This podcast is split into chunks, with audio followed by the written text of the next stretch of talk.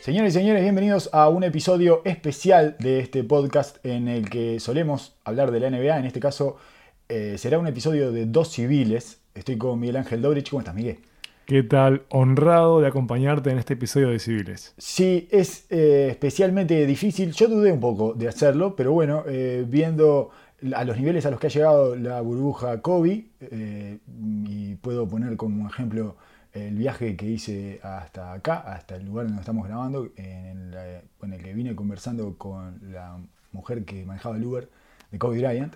Todo empezó porque estaba hablando en la radio, estaba hablando, ella lo tenía muy fuerte porque estaba especialmente interesada en el caso de Kobe Bryant y estaba escuchando a Kessman hablar en la radio de Kobe no Bryant. No lo puedo creer. Si ustedes no son uruguayos, Alberto Kessman es una leyenda como relator del fútbol local y hablaba con Bert Rupeñán, que es una suerte de leyenda de música de los soul hits, exacto.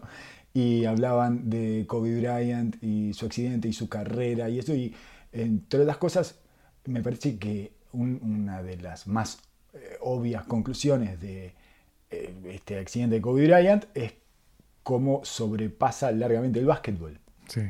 Eh, si bien acá solemos hablar de la NBA, sobrepasa la NBA primero y después atraviesa el básquetbol y llega al mundo deportivo en general. Y por lo tanto, si vos sos un deportista integral, eh, bueno, eh, rápidamente llegas al mundo de consumo de noticias y eventos y hechos. Sí, y además él tenía, se conjugaba como profesional que generaba contenido. Estamos hablando desde libros, podcast, cortos. Así que estaba también oficialmente en el mundo del entretenimiento. Bueno, había desembarcado ahí hace poco, sí.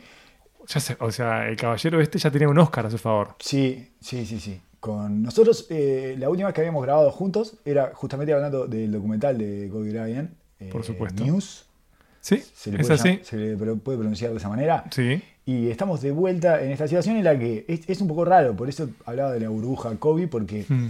hay una el, shock eh, de este tipo de situaciones en las que hay una muerte completamente inesperada de una persona joven y todo eso, eh, te inserta como en una especie de burbuja de irrealidad hmm. de la que si uno no se apura a salir, para mí te alcanzan eh, todas, las, todas las tonalidades del azul. Eh, sos alcanzado por las tonalidades del azul. Y yo en un momento tuve que salir porque empezás a consumir, sobre todo en esta era. En las primeras horas, todo. en esta era de, contenidos infinitos, empezás a consumir videitos de él, videos de él hablando de su carrera y del final de su carrera que se pueden ser emparentables ahora al final de su vida videos de otros hablando de. Vi, video, vi un video en el que él hablaba de la muerte, también, ya. Ah, no, claro, empiezan a aparecer toda esa cantidad de cosas, porque además Kobe es un eh, multimediático desde sus 17 años, desde Por supuesto. Que entró a la NBA. Un caballero oculto. Extraño, una persona, una personalidad muy extraña del deporte, es como una especie de hiper sofisticado que habla cuatro idiomas y que le gusta además hacer gala de su sofisticación y su virtuosismo. Es algo que disfruta su, disfrutó durante toda su vida su personaje de excéntrico. Claro, yo no sé cómo ustedes, caballeros. Kobe tocando el piano, ese tipo de cosas. Kobe eh, siendo uno de los principales difusores del fútbol, del soccer en Estados Unidos, justamente por su relación, de acuerdo a su crianza en con Italia. con Italia, claro. Exacto, hincha del Milan. Y bueno, y de ahí me parece que también él empieza a atravesar el básquetbol y empieza a saltar a otros deportes y por eso tiene una relación tan estrecha con una cantidad de deportistas que eh, se vieron choqueados y sacudidos. La comunidad del tenis, por ejemplo. Djokovic, eh, Kirgios eh, con la camiseta de, de, Kobe, Nadal siendo interrogado por McEnroe después de su partido de que le ganó a Kirgios acerca de Kobe y hablando de Kobe y diciendo que tenían eh, a Pau Gasol como amigo en común y que lo, conocía. En fin, Ronaldinho, una cantidad de eh, deportistas extra básquetbol que tenían además que siempre se repite lo mismo, que se repite, hay como una especie de soneto en común, que también se da obviamente en el básquetbol, que es la inspiración. Eh, que era además eh, lo que él buscaba. Y la inspiración que todos encontraron en Kobe como semidios del deporte. Eh, me parece que es de esos deportistas que calzan con la, con, la definición de icónico. Por, esa, por esa situación en la que todos han podido reflejarse alguna vez en él y todos han, lo han utilizado como inspiración y como modelo de eh, construcción deportiva. Entonces, eh, él siempre, si- siempre le gustó mucho hablar de cómo construyó su propio deportista y, es, lo ha sabido explicar muy bien y por lo tanto ha sabido eh, llegar en ese sentido a una cantidad de deportistas que existen en el básquetbol. Pero bueno, eh, no sé, yo, eh, mi, mi esposa me dijo antes de venir para acá, me dijo, no, no llores, no seas cagón, me dijo. Y me parece que es una... ¿Podemos hacer un mea culpa y admitir que lloramos ambos? Sí, sí, yo lloré eh, cuando me pasé de videos de gente hablando de él. Ahí, ahí es cuando decidí salir, porque, es, porque en un momento uno está jugando eh, con eso. Sí. Es, es un poco raro, pero está en una especie de eh, festival de. Es un VR de. World de la tristeza. Claro, exactamente. Una suerte de gran feria mundial de la pena. Sí. Y entonces. eh, no, ahí es donde yo eh, un poco me asusto, porque ta, el organismo, tu cerebro, finalmente está tirando información, está tirando impulsos. Lo estás desecualizando. Muy triste, claro. Lo estás bueno, desecualizando. bueno, estás bueno, arruinando el pH.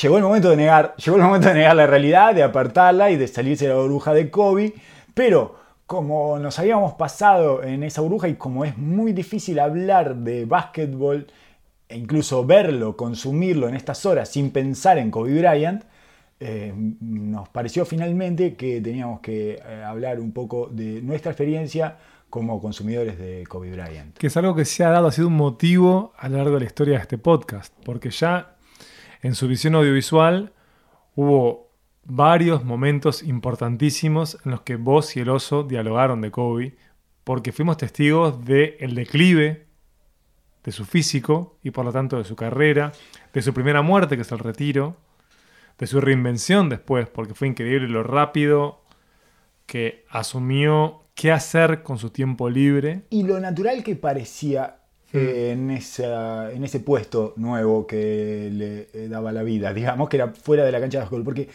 no sé si te acordás algunos diálogos que tuvimos antes de que se retirara. A mí me gustaba muchísimo imaginar a Kobe fuera de la cancha. Es cómo va a ser este hombre con esa eh, fiereza, esa Sí. ferocidad competitiva que tiene, esa especie de monstruo que se lo devora por dentro, que es como son estos atletas a este nivel eh, casi de psicópata, de obsesivo Sí. y cómo va a ser para reubicarse. Y sin embargo, se lo veía bien, se lo veía calmo y relajado. Siempre Estaba- partiendo de la base de que Kobe es un personaje las 24 horas. digamos. supuesto. Nu- nunca. eh, siempre si- nos La hemos calma- reído de eso. sí. Eh, es- esa ingenuidad eh, premedit- o sea, es- esa premeditación que termina siendo ingenua. Porque todas sus frases son, eran de guion, todas sus intervenciones y sus historias de la vida cerraban perfectas como una narración clásica. Cuando hablamos del documental de Kobe, nos cagamos de risa de ese tipo Sí. de cosas.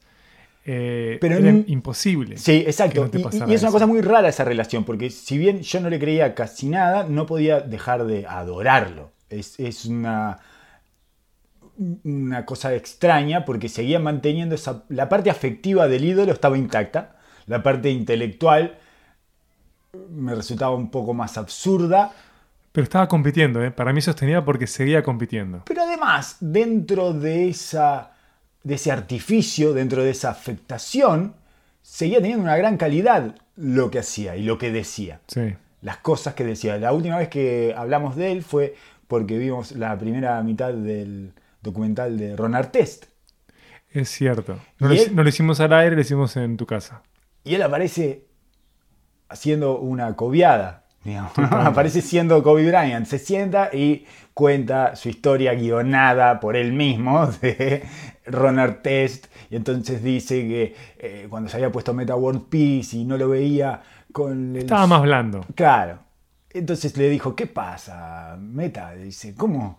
Eh, ¿qué- ¿Dónde está tu fuego competitivo que querías arrancarle el corazón a todos cuando estabas en la cancha? No, ahora eh, no soy más así. No quiero ser mal interpretado. Y entonces Kobe le dice, ¿sabes cómo se llega a la paz, a tu segundo nombre? Después de la guerra. Solo después de la guerra viene la paz. Y es una cosa maravillosa porque es tremendamente Kobe, es una narración muy retocada. y, bueno, y, y donde él eh, salía con la línea perfecta, que era como él se representaba a sí mismo. Y, bueno, habíamos hablado de eso y tiene... Fue hace poco, fue, fue lo último que vimos, pero tenía todo ese artificio armado alrededor de su personaje que era inverosímil, pero que de todas maneras tenía como una cosa tierna, había una cosa cándida en, en ese, en ese personaje eh, armado que tenía, por lo menos para mí. Te iba a preguntar qué te parece, cuánto te parece que influye lo generacional en nosotros con él, porque tiene nuestra edad. Yo creo que influye casi todo, porque claro, él es un año mayor que nosotros, era un año mayor que nosotros, y nosotros lo pudimos ver cuando arrancó siendo un adolescente en la liga. El adolescente eh, como eh, jactancioso. Totalmente. Y, Inicialmente disfuncional, ¿no? En un cuadro, en unos Lakers que no ganaban, ¿no? Y era un cuadro altamente disfrutable. ¿no? Eddie Jones, Van. Nick Van Exel, estaba Jack ahí. Era muy disfrutable, realmente disfrutable, en el que Kobe estaba hiper frustrado.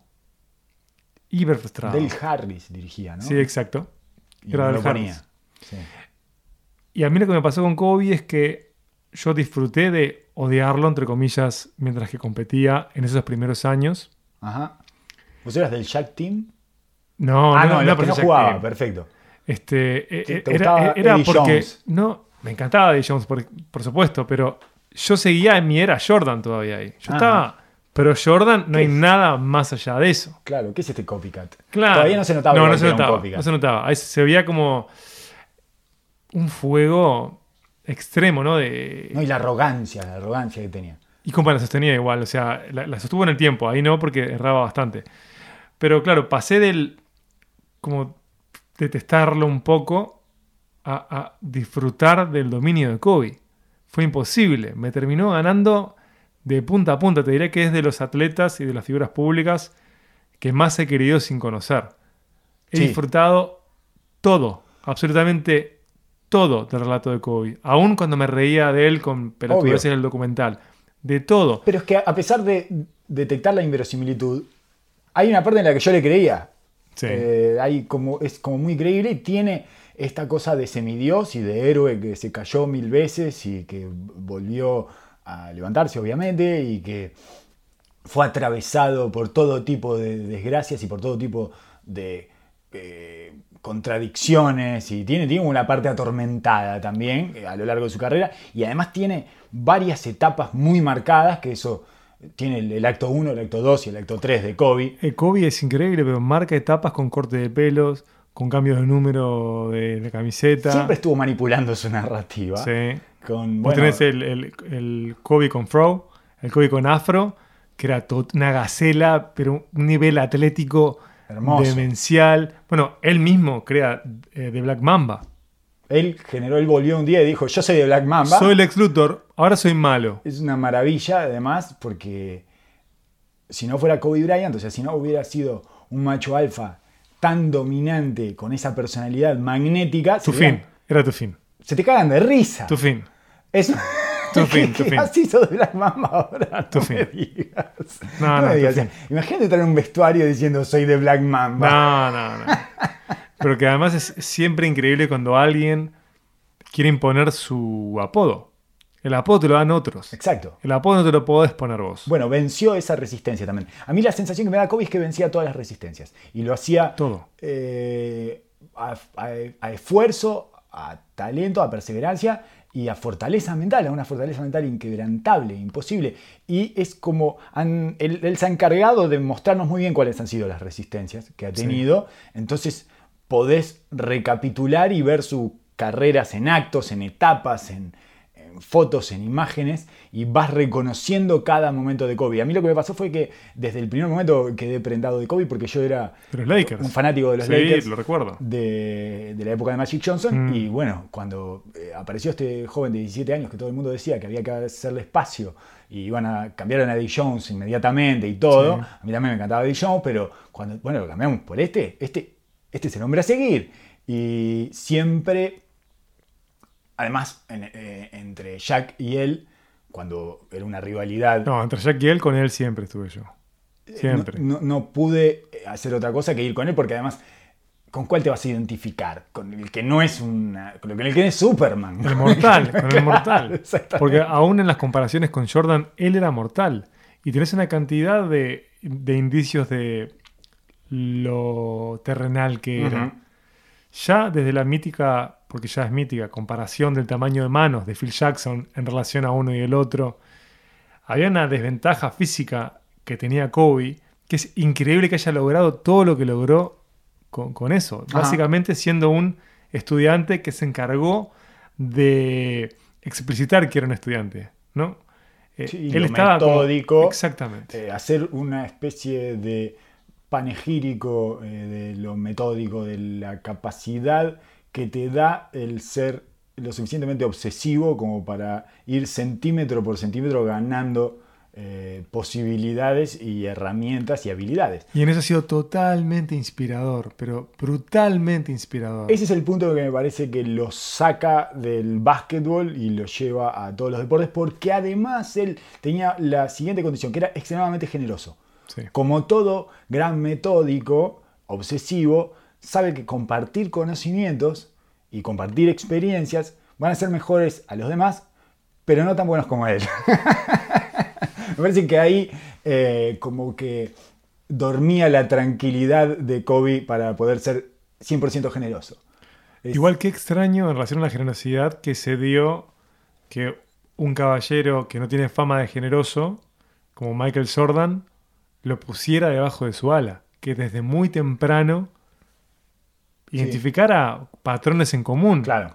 ¿no? Acá hay alguien que comparte mi enfermedad, le voy a pasar piques. Y ¿Viste que- tenés el video del partido All Star, en donde él Sí. está explicando determinadas cosas, pero Kobe lo ha dicho en muchas entrevistas que ha sido un hermano mayor. Viste que ellos tienen además eh, una cultura de pasar la antorcha. Sí. Y bueno, eh, lo vio. a Porque él. pasaban los 80, Exacto, es bueno, tal, tenemos que pasar la antorcha, la antorcha es tuya y Kobe hizo después lo mismo con LeBron. bueno, el último gesto público de Kobe fue con LeBron. Ese tipo de rimas Su universales. último tweet, Ese tipo de rimas universales son eh, devastadoras. totalmente gastadoras. Ver a LeBron haciendo lo que parece un discurso de velorio Sí. 24 horas antes de que Kobe Bryant se muriera es terrible. Y justamente hablando de eso, de cómo el universo se alinea y cómo él había pasado a Kobe Bryant en Filadelfia, que Kobe es de Filadelfia, y que ahí se habían conocido cuando tenía 15 años y le había llevado sus championes, sus zapatillas, y, Sí. y le quedaban, él, él calzaba un número más, pero jugó Se todo un partido, igual. no importa, porque son las de Kobe y Claro. las tengo que poner. Y ese, eh, ese tipo de rimas eh, son en las que no quise profundizar mucho. Hoy había, eh, estaban los puntos de Devin Booker más los de eh, Sí. Trey Young, que por supuesto que los dos son fanáticos de Sí, Kobe. eran 24 tiros en el partido de cada uno. 24 tiros en el partido cada uno, habían sumado 81 puntos entre los Sí. dos, que es el puntaje icónico de Kobe eh, contra, Toronto. los Raptors. Este, y empieza a, a aparecer todo ese tipo de rimas eh, que a mí me Sí, resultan sí, esas simetrías impensadas. ¿no? perturbadoras. Sí. Sí, sí, perturbadoras. Sobre todo toda la parte de LeBron James y cómo todo, toda esa, esa noche anterior, esa especie de homenaje Sí. prepóstumo. Bueno, ha sido No sé si llamativo el silencio de LeBron. Viste que LeBron Y no que hubo está ninguna clase. quebrado. Yo vi un video, no sé su legitimidad. Ah, sí, se vio, sí, yo lo vi también, de él bajándose del avión, llorando. Sí, Eh, se lo veía como mal. Tiene, tiene que estar completamente quebrado porque... Sí. Yo estoy para es- eso, para sentir hoy, ¿eh? Porque realmente estoy quebrado también. Sí, yo recordaba, estaba pensando hoy, eh, el VIH de Magic en el 91, Sí. y, y- y haciendo esta gráfica me parece que entiendo por qué bueno, ¿no? estoy eh, abusando un poco de la retrospectiva, pero eh, es, puedo encontrar alguna de las explicaciones de por qué me transformé en un indolente. era, era mi adolescencia y mi Dios era el deporte, desde chiquito, desde la infancia. Y en el 91, Mm. yo soy del 79, en el 91, Magic comunica su HIV, o sea que se termina la carrera de Magic, después tiene un... un Muy breve- corta sobrevida. Sí, que fue casi Atlética. una celebración Sí. de su Fue una despedida. carrera. Exacto. Petrovic 93, Uf, tremendo, terrible. Senna 94. Sí, también. Salí despedido del deporte, eyectado del deporte. Empecé a odiar el deporte, o sea, no lo consumía más. Dejé de consumirlo durante un buen tiempo y con la sensación esa de, de eh, como vacío e, e ingratitud del cosmos, ¿no? ah, esto es, esto es de arrancar gente. ¿Cómo es al final? Era, yo era fanático de Senna también. Eh, creo que mi fanatismo por Senna empezó en mi adicción a la televisión de chiquito. Claro, que tenías un canal abierto que te pasaba todo el tiempo. A una carrera. hora que la Fórmula 1 se corría una hora que no había televisión. Nada. 7 de la mañana. es- La nada. que fin de semana, 7 de la mañana, es, me levanto 6. Soy el niño más feliz del mundo. Me sentaba solo a ver la Fórmula 1. Solo, solo. En la- me recuerdo en la casa de mi padre estar solo Me estás la poniendo diciendo, más triste de lo que estoy, Carlos. Estoy en el mejor momento del día, pensaba. Esto es la gloria, todos durmiendo y yo mirando Fórmula 1. Bueno, hasta que eh, se fue cena, ¿no? Hicieron pluck y era como que me desenchufaban mis ídolos. Era una cosa increíble. Yo era fanático de Magic, después era fanático de Petrovic Sí. y era fanático de Senna. Y es como. Sí, yo nunca me imaginé. Viste que uno siempre tiende como a especular sobre. Tendencia a especular sobre determinados personajes, ¿no? Hay gente que decís, bueno, no me extraña que haya terminado tan mal esta persona. Pero en el caso de Kobe, realmente fue impensado porque vos lo veías que estaba como disfrutando de su merecida segunda vida. Disfrutando vida- inesperadamente más, por eso, porque ninguno de nosotros se imaginaba a Kobe post-básquetbol. Nunca. Y estaba en un momento de equilibrio en el que tuvo la suerte de poder compartir esa pasión a niveles enfermizos con su hija. Ah, eso es, eso es demoledor. además. Totalmente demoledor. Porque las imágenes con su hija son adorables. Es el Kobe, el Kobe más adorable que hemos visto. Porque además es un personaje icónico y magnético que nunca resultó simpático. No. Y en el retiro mostró una cantidad de lados que desconocíamos. Entonces, el amor por Kobe, creo que de alguien que cualquiera de nosotros que lo acompañamos generacionalmente, pleno, total. Sí, absoluto. Y Absoluto. además, eh, justo en, en- esta como joven vejez que vivimos, somos padres también. Entonces también dialoga desde otro lugar todo eso. Yo antes de ser padre, capaz que voy a tener un vínculo más, eh, menos emocional, con, con apreciar ese goce por la familia que se veía de modo permanente. Sí. De hecho, él seguía en un proyecto de ampliación familiar. Cuatro niñas, la última una bebé. Este, y, y sus proyectos, o sea, los más relevantes en medios, tenían que ver con las niñas. O sea, desde las novelas que estaba haciendo, que eran como una especie de... Cómics de atletas. Eran, eran como ¿no? si fueran Harry Potter, como, como si fueran novelas mágicas medievales para atletas. Ajá. Y entonces vos veías que él estaba pero en diálogo permanente con jugadoras de tenis, jugadoras de básquetbol. Bueno, Clijsters escribió alguna cosa al respecto de la muerte de Kobe Bryant. eh, Kim Clijsters, que es eh, un, bueno, fue número uno durante mucho tiempo, la belga. También atravesaba, claro, además encima ahora se había acercado muchísimo al deporte femenino, entonces, Por las nenas. ajá. Y bueno, y su producto, ¿no? Porque también tocaba el tenis, tocaba el básquetbol, tocaba una cantidad de deportes y estaba como coach. Él hacía que entrenaran en su, en, en su centro Mamba. Sí, en, Este- en Mamba Academy. Claro. Mamba Academy. Sí, este, así que... Y bueno, y estaba ahí, ahí del Hall of Fame. Ahí de, de ser un Hall of Famer. Eh, iba a ser el año que viene. Claro. sí. El año que viene iban Garnett, él y Duncan. Era ¡Wow! increíble. Va a ser la mejor Era noche del Hall realmente of Fame. in- increíble. Y con la muerte de él eh, me pasó algo que, no sé, creo que nunca lo viví así con, con las redes sociales. Eh, es que en simultáneo a Twitter, que yo lo uso mucho para trabajar, con Instagram, iba viendo em, qué pasaba con los compañeros de ruta de Kobe. Porque está bien, había jóvenes, como hablabas recién, Trey Young, que Sí, puede que- ser un ídolo que es, es como abstracto, es una Igual divinidad. es raro porque atraviesa un- una generación, Sí. llega a una generación posterior.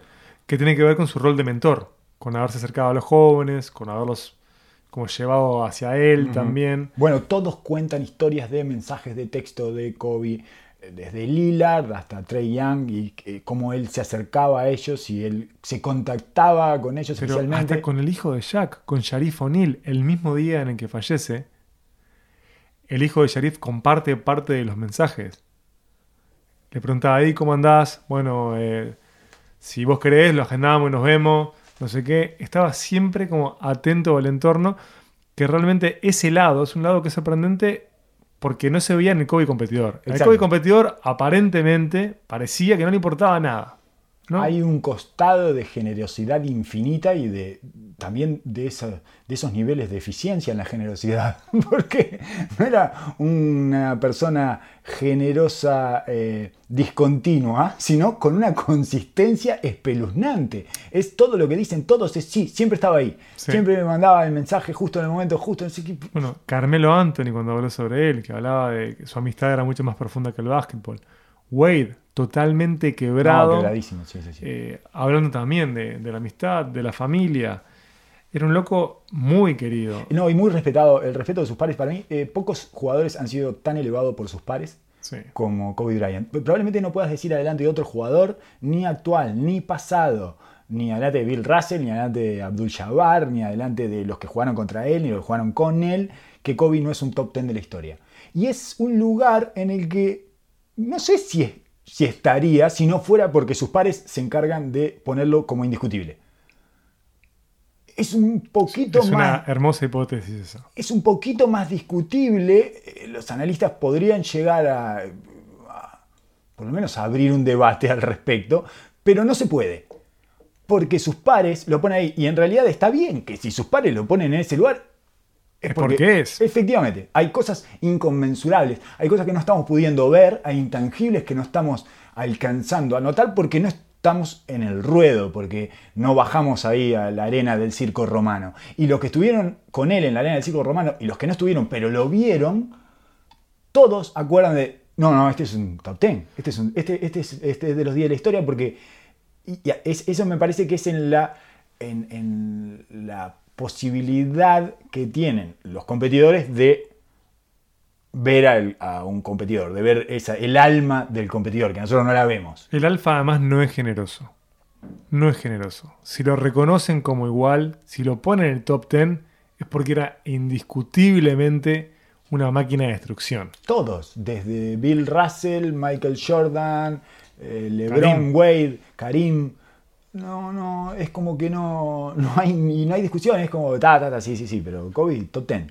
Es una locura. Eh, es, es- a mí siempre eso me llamó muchísimo la atención. Y me parece que es una de las cosas que habla más fuerte de Kobe Bryant y de su nivel de liderazgo y de dominio. El respeto ese gigantesco y ceremonial. Bueno, hoy estamos hablando antes de prender el micrófono de el- del capítulo de the Smoke, que es Sí. el- los podcasts que hacen Matt Barnes y Stephen Stephen, Jackson. Jackson. Eh, hay un capítulo eh, que es el 5 o el 6, es con Kobe. Lo van a visitar. La alteración infantil que tienen los dos, la algarabía aniñada que tienen los dos, porque van a ir a hablar con Kobe. No, piden que confirme cosas que ellos suponían. eh, que cuente la historia, la historia Contá, de Matt contá, Barnes contá, con la pelota cuando se la pone al Claro. lado. Y contá, ¿te acordás cuando salimos? ¿Te acordás Sí. cuando salimos? ¿Te acordás que, y que yo llamé a Stephen Jackson y le llamé a Stephen y le dije, vamos a salir con Kobe? No, Kobe no va a venir. Sí, va a venir Kobe, vení, vení, vení que va a estar, vení que va a estar. Y cuando, sí, y cuando fui, estaba Kobe. Todo desde una admiración que podríamos ser vos y yo, que somos Totalmente. dos muertos de hambre, Dos que civiles idolatramos a Kobe. Estos tipos compitieron en la cancha con Kobe y la relación es como de niños con su ídolo. Una cosa muy rara Sí. en, en los pares. Y en estos tipos que no le entregan nada a nadie, además, porque son perros callejeros. Estos dos. Son perros perros callejeros. Perros callejeros. Sí. No respetan a nadie. Clarísimo. No respetan a nadie. Se sentaron con Kerry y si bien eh, lo trataban bien, es Botija. el chiquito este. Sí, che, botija. el chiquito. que, que bien que jugaba chiquito. El chiquito es lleno de anillos, pero es un botija. ¿Cómo este la chiquito metés, chiquito? Bien, bien. Vos cambiaste el básquetbol, chiquito, ¿viste? ¿Te imaginas que ibas a cambiar así el básquetbol? Sí. Le hablaban de otra manera. No era ese respeto señorial. No, que era el respeto eh, que para mí es indisociable del miedo. Sea, Sí. Hay un componente, siempre. Totalmente, Sí, pero sí, sí. es- yo escuchaba, o fue ayer, una historia de Jay Williams, que a él le gustaba estar como laburando más tiempo que sus pares y con quienes competía, y tenía un partido contra los Lakers, en donde él llega al gimnasio, creo que a las 3 de la mañana. ¿Escuchaste esa historia? No. Y cuando llega a las 3 de la mañana estaba Kobe, tirando. Y lo veía y no podía creer la intensidad con la que estaba practicando. Decía, es que era como ver un partido. Y me tuve que quedar mirando. Entonces, cuando se da el partido, Kobe fue, Kobe fue sanguinario y le tuve que ir a preguntar, "Vos, ¿cómo, cómo es todo esto? Por favor, explícame, porque él quería un breakdown. ir mejorando. O sea, hacerme el breakdown de esto porque es una locura. Y le dice, es bien sencillo. Yo cuando llegaste me estaba por ir, pero como estabas vos, te quería mostrar que no había chance de que pudieras conmigo, de que iba a laburar más que vos. De que Un era, performer. ¡Oh! Sí, sí, ¡Oh, sí. qué maravilla, qué Es- maravilla! te arrancaba el corazón desde Exacto. el minuto uno hasta múltiples lados, psicológico, múltiples el lados. partido se jugaba todo el tiempo. Todo el tiempo. Es como Jordan, esa cosa que iba al vestuario visitante cuando iban a. Chicago a saludarlos. Sí, sí, sí. sí. Hola, ¿qué tal? Y se metía. Meterse en un vestuario. Es de un nivel de violencia equipo, que claro, es demencial. claro, claro. Demencial. Estamos hablando de Si no sos el más dominante del mundo, terminás con tres piñas en la jeta. la última vejación territorial que puede existir es esa. Y casi ninguno se anima a hacerla porque es muy violento. Y Jordan lo hacía Sí. eso, eh, con su elegancia y con su prestancia. Y no decía más que eso. Bueno, hoy estaba hablando también Jalen Rose de los 81 puntos, porque Jalen Rose jugaba Sí. en los Raptors y decía, eh, contaba que no, No hubo reacción de Kobe. Claro que no, no hubo trash talk. Y lo, lo- ah, para mí él lo, lo Jalen Ross, que para mí es uno de los mejores analistas de deporte que hay. De los mejores por lejos. En este caso quizás por estar involucrado no lo analizaba del todo bien. Él decía no, porque era para no salirse de su concentración. Para mí era porque no era necesario. No es, no es necesario, o sea, es tan explícito. El trash talk es esto que te estoy diciendo. Claro. El mimutismo va a ser mucho más violento que cualquier cosa que yo te pueda decir. Pero imagínate que lo seguís narrando años después, justamente por eso. Pero además Exacto. pasa otra cosa. Es que con 81 puntos, si vos estás boquillando, te comes un par de piña también. Sí, sí, sí. Y esto se trata Claro. de dominar donde hay que dominar. Que creo que en eso que Kobe lo tenía claro. Hay que dominar de múltiples maneras. Y una cosa que me ha fascinado en estos años de retiro de Kobe es todas las piñas que metía Kobe, que cuentan otros jugadores. Uh, cómo, le- cómo les pegaba. sí. Enseguida. como todo, como todo jugador que recibe muchas faltas, necesita hacerse peligroso para que no lo lastimen. Exacto. Eso lo hemos aprendido con nuestro amigo en común, eh, con un amigo en común que juega al básquetbol eh, profesionalmente. Es- necesita ser peligroso. Y contaba, Drew Holiday creo que contaba, que su, lo recibió con seis puntos en la ceja. Kobe, Eh, un amague, le hizo un amague, él saltó, se le iba a caer arriba y Kobe se levantó cuando él estaba cayendo y le rompió la ceja. Es- esa fue la bienvenida de Kobe. Bienvenido, Botija. y dice, "Tai, no, no, ni me enojé. Ni me enojé. Es porque además era, es leal eso. Increíblemente es leal. Él llevaba la violencia hasta un lugar en que es leal. Que no se. Violencia competidor. Exacto. Es eso. Exacto. Es- no, no te Siempre quiero arriba del lastimar. cinturón. Te puedo lastimar. Sí. No te quiero lastimar. Pero bueno, puede suceder que te lastime. Es parte de mis mecanismos de defensa. Es parte del arte de los anotadores. Todos los anotadores golpean. Todos los anotadores son violentos. Porque si no, no pueden eh, sobrevivir. No, y además, sin la picardía no puedes llegar al alto rendimiento. Tiene que haber una parte de picardía. de- Bueno, por supuesto. Por supuesto. Y, y eso lo entienden todos, además. Por eso es que te termina ahí, en la cancha. por- Porque es eso, eso, eso que decía Drew Holiday. No, no, ni, no, ni me enojé, no. Estaba- me sentía hasta honrado. Vos no te quedaste Kobe me abrió la cabeza.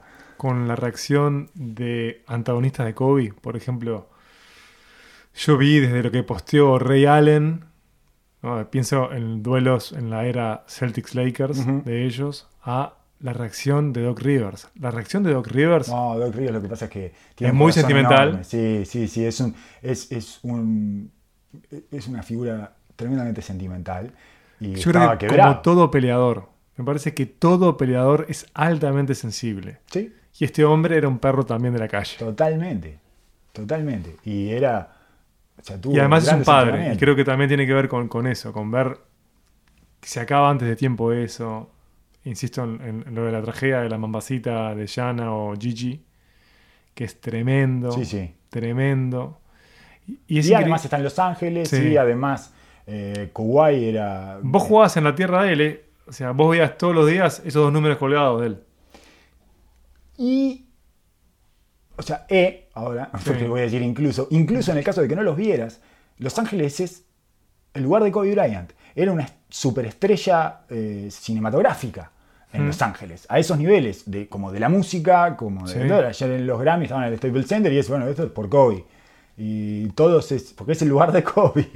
Es impresionante los niveles, el magnetismo. Por eso te digo que el magnetismo de él excede largamente su personaje en la cancha y, y, y es un poco sorprendente en ese sentido.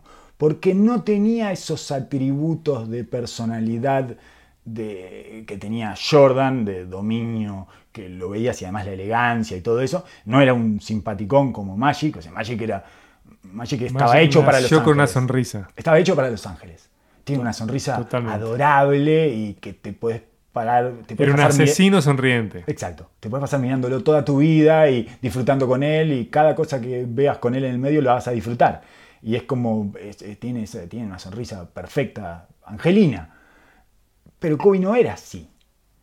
Kobe era un, como una especie más eh, osca, ¿no? Era, sobre todo, lo que pasa es que fue torciendo eso eh, en los últimos años de su carrera. Cuando empezó a pasar la antorcha, después de que ganó, después de que le ganó esa final a los Celtics, esa final a los Celtics de- ¿Te relajas? eh, empezó a pasar eso. el- el- después viene el, el equipo el, el equipo de USA de, Sí. de 2012, de Londres, donde él ya estaba veterano, digamos, y va con Kevin Durant, con Chris Paul, con, Carmelo con LeBron. con LeBron, exacto. Y de- ese fue el posterior al Redeem Team, que me parece que es un momento también en su carrera, cuando él decide ir vol- armar bien el equipo. Porque estaban yendo con los jóvenes de la NBA y él dice, bueno, no, no, se Acá están- hay que ganar. se están rompiendo no el puede culo. pasar la vuelta. eso. claro. Y eh, va al, al- arman el Redeem Team y los carga él, porque eran los mismos que habían perdido cuatro años antes en Atenas, con Argentina. Eh, y, y bueno, eh, es- eran los mismos cuatro años mayores, ¿no? O sea, LeBron era una bestia, ya todo, pero era el equipo de Kobe ese, el de Beijing. Y después en el de 2012 no era el de él, era el equipo de LeBron, Sí. pero él era como... eh, Era como un capitán simbólico. bueno, la, la sensación que queda, yo después lo volví a ver el partido del 2012, la final contra España. La sensación que queda es que los cargó él en el momento más difícil y en realidad no es así, fue Durant. Eh, Durant eh, fue una máquina que este, lo, lo llevó eh, mediante una anotación alocada, hizo 30 puntos. Eh, otra cosa, cortita nomás, un paréntesis, eh, volviendo para atrás. Los 81 puntos son en 120 de los Lakers. Además, no, no hicieron 160. fueron, fueron casi todos los puntos. En un momento solo se veía Kobe Bryant. Para mí, ese obviamente es uno de sus momentos icónicos. La final contra Indiana, en la que Jack sale por sexta y él toma el equipo, Claro. que era lo que se suponía que no podía hacer. No, este es el. Este es el lindo, el que juega lindo, pero que solo existe porque existe el otro. Sí, ahí fue la graduación, si se quiere. Exacto. El campeonato contra Boston, después de haber perdido una final dos años antes, Sí. en el que tiene un partido malísimo. el séptimo partido es espantoso, 6 de 24. Es inolvidable Sí. ese número. 6 de 24 tiros de cancha. Y era. Bueno, él lo dijo después del partido. Dijo: A veces empujas tanto que se te corre. ¿No? Que Forzar, forzar. empujar, empujar, empujar. A veces empujas demasiado y se te va corriendo. Se te va corriendo. Se te escapa, se te corre la copa, se te corre tu meta, se te corre. Algo parecido hablaba Gassi en su libro de la meta, que eh, muchas veces la línea de meta se te aleja y otras veces se te acerca de una manera un poco misteriosa. Y ese 6 de 24 con el pase a Ron Artest, además, y con Ron Artest diciendo en la conferencia post séptima final ganada a Boston, Kobe me la pasó. Sí.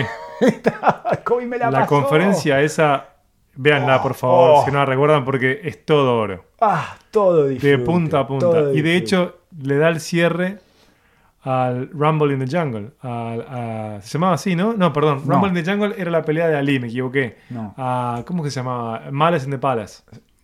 Que es la pelea de La pelea Pistons de- contra. Sí, pero no se llama así tampoco el documental de Ronald Artest. Se No, no, no, de- no. Ah, Digo cómo denominaban al- a, ah la pelea. Sí, Sí, sí, sí. sí, a la pelea. Pero cuando, cuando él termina ganando con los Lakers, comienza a agradecer, a decir, estuve mal, yo, no sé qué.